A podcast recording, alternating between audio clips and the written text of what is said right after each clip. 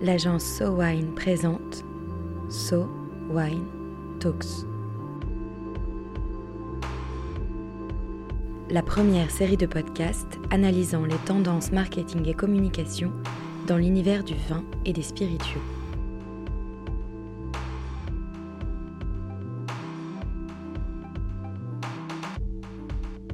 À l'heure de choisir son vin pour les fêtes, la question peut être posée.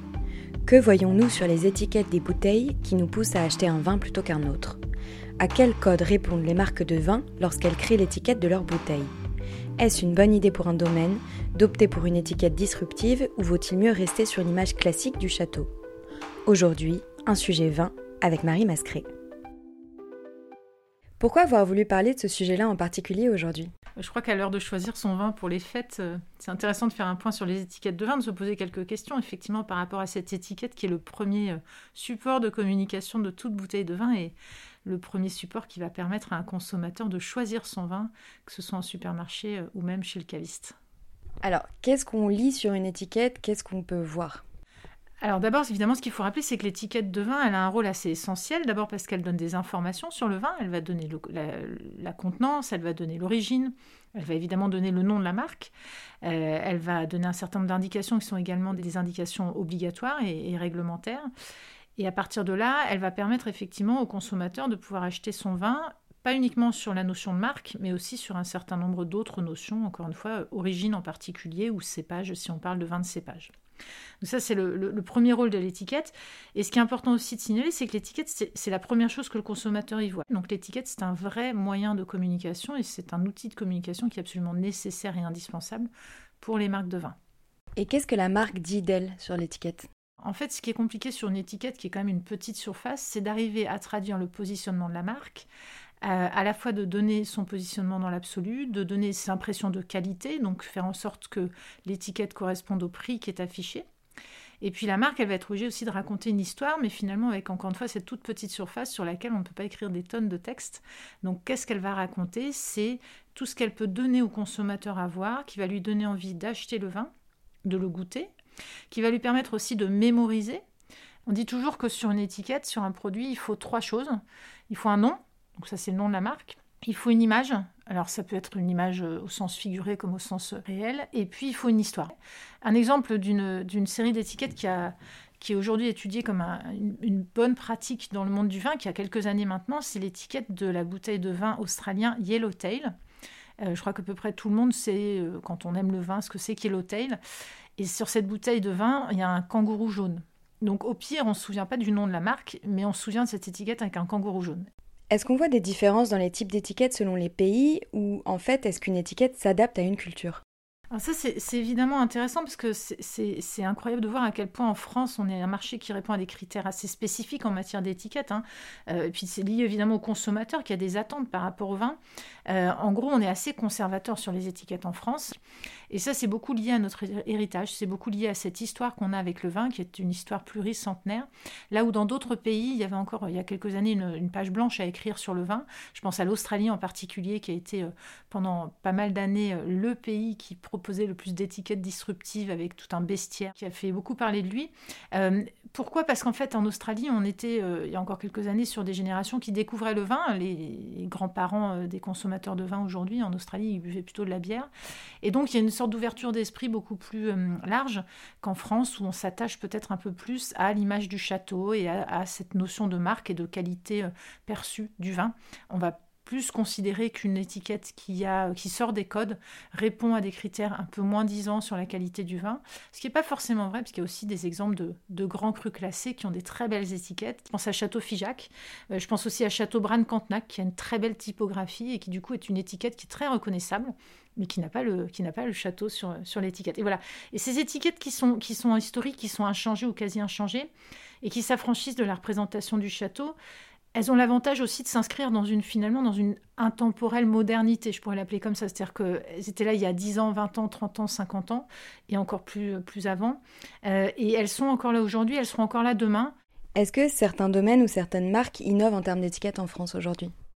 Oui, alors il y, a pas mal de marques qui innovent. Alors d'abord, il y a un, premier point, c'est que les marques qui innovent souvent sont des marques qui sont autour de vins qui eux-mêmes sont innovants. C'est-à-dire qu'on va souvent faire le lien entre des vins comme euh, les vins nature ou les vins, euh, le, vin orange par exemple, qui sont des vins qui innovent. Donc le, contenu est innovant et disruptif. Et à partir de là, euh, la marque ou le domaine ou le vigneron peut se permettre d'innover également sur, sa, son étiquette.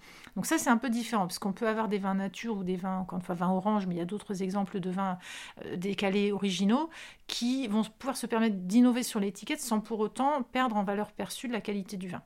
Donc ça existe évidemment, euh, globalement. Après, on a aussi des marques qui ont su s'affranchir de ces codes et qui sont pourtant des marques plus, traditionnelles, hein, qui sont des marques dans différentes régions de France, euh, qui sont affranchies des codes à la fois sur l'étiquette, parfois aussi sur la bouteille, avec des formes de bouteilles différentes. Alors, c'est vrai là aussi qu'en France, on a quand même une sorte de contrainte, dans ce particulier dans certaines régions. On sait que, évidemment, la bouteille de champagne n'a pas la même forme que la bouteille de Bordeaux, la bouteille de Bourgogne ou la bouteille euh, alsacienne, la flûte alsacienne. Mais dans certaines régions, je pense à la Provence par exemple, on a des marques qui ont su s'affranchir des codes, y compris par la forme de la bouteille.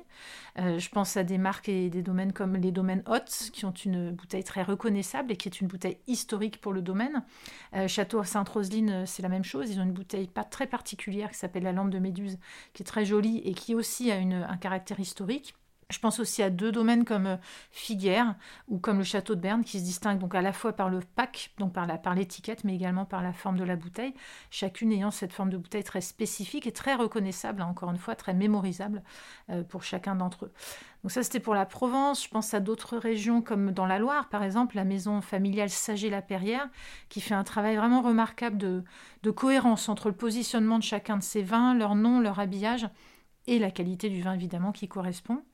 Euh, ou encore à Bordeaux, par exemple, le, collectif Vignoble Gabriel Co, qui fait vraiment partie des acteurs de Bordeaux qui ont, qui ont pour objectif d'impulser une nouvelle dynamique dans le rayon des vins de Bordeaux, donc euh, en, grande surface, hein, ils sont distribués quasiment exclusivement en grande distribution.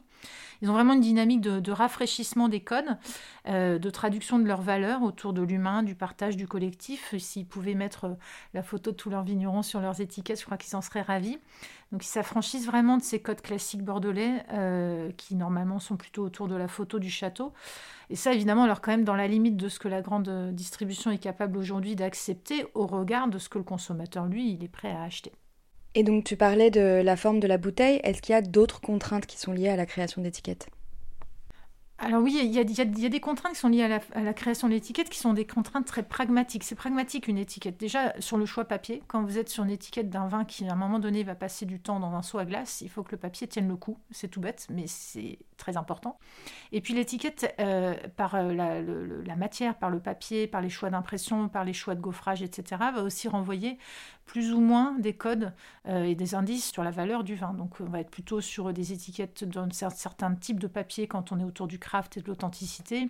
Euh, quand on est dans les codes du luxe, ça va être sur d'autres choses avec des dorures, etc. Donc ça sont vraiment des contraintes très techniques et il y a évidemment des imprimeurs spécialisés qui travaillent sur les étiquettes et qui font ça très bien et qui connaissent toutes ces contraintes pour pouvoir euh, aider au mieux les vignerons qui auront besoin évidemment de choisir la bonne étiquette qui correspondra évidemment au vin qu'ils vont vouloir vendre et au prix auquel ils ont envie de pouvoir le vendre. Et alors, est-ce que toi, tu conseillerais une étiquette disruptive à tout le monde ou alors à qui tu conseillerais d'aller dans la création d'une étiquette un peu différente?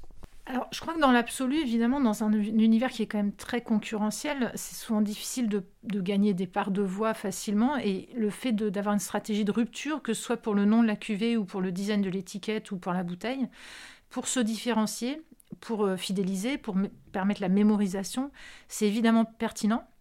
Il faut quand même que cette décision, elle participe d'une stratégie qui soit un peu globale sur euh, la différenciation et de savoir exactement à quelle cible on s'adresse. C'est-à-dire que si tout d'un coup vous décidez de changer d'étiquette et de retirer le château et d'avoir une étiquette totalement disruptive, attention à vos consommateurs, attention déjà à la cible de vos consommateurs existants et puis attention également à ceux qui viendront acheter votre vin demain. Il faut absolument que euh, l'étiquette elle soit en phase avec votre vin, avec sa qualité, avec son prix évidemment et avec le lieu dans lequel vous allez le distribuer.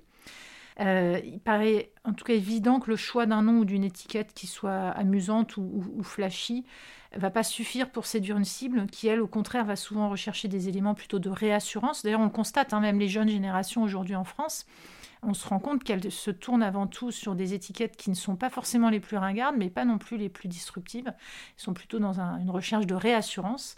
Réassurance dans le choix du vin. Il faut évidemment pas privilégier le contenant au détriment du contenu parce qu'il ne faut pas décevoir euh, le client dans sa recherche d'instant de dégustation. Et puis l'étiquette, elle doit traduire aussi une certaine forme de vérité, de sincérité. Il ne faut pas survendre un vin avec une étiquette euh, d'extrêmement belle facture euh, si derrière le vin n'a pas la qualité qui sera ensuite attendue, parce que là évidemment on déçoit. Donc c'est tout un équilibre qu'il s'agit de trouver quand on fait une étiquette pour un vin quel qu'il soit.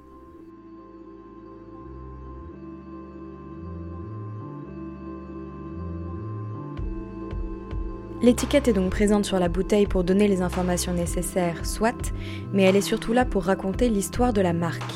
Tout ce qui compose l'étiquette ne sert que ce but, décliner l'identité du vin en des termes ou des dessins qui donneront envie de l'acheter et de le goûter. Encore faut-il savoir, avant d'opter pour une étiquette classique ou innovante, qui l'on est, d'où l'on vient et à qui on s'adresse. So Wine Talks reviendra dans quelques semaines pour décrypter à nouveau les tendances de consommation du vin et des spiritueux. En attendant, si vous avez aimé cet épisode, n'hésitez pas à le partager sur Twitter et Facebook et à lui donner des étoiles sur iTunes. À très vite.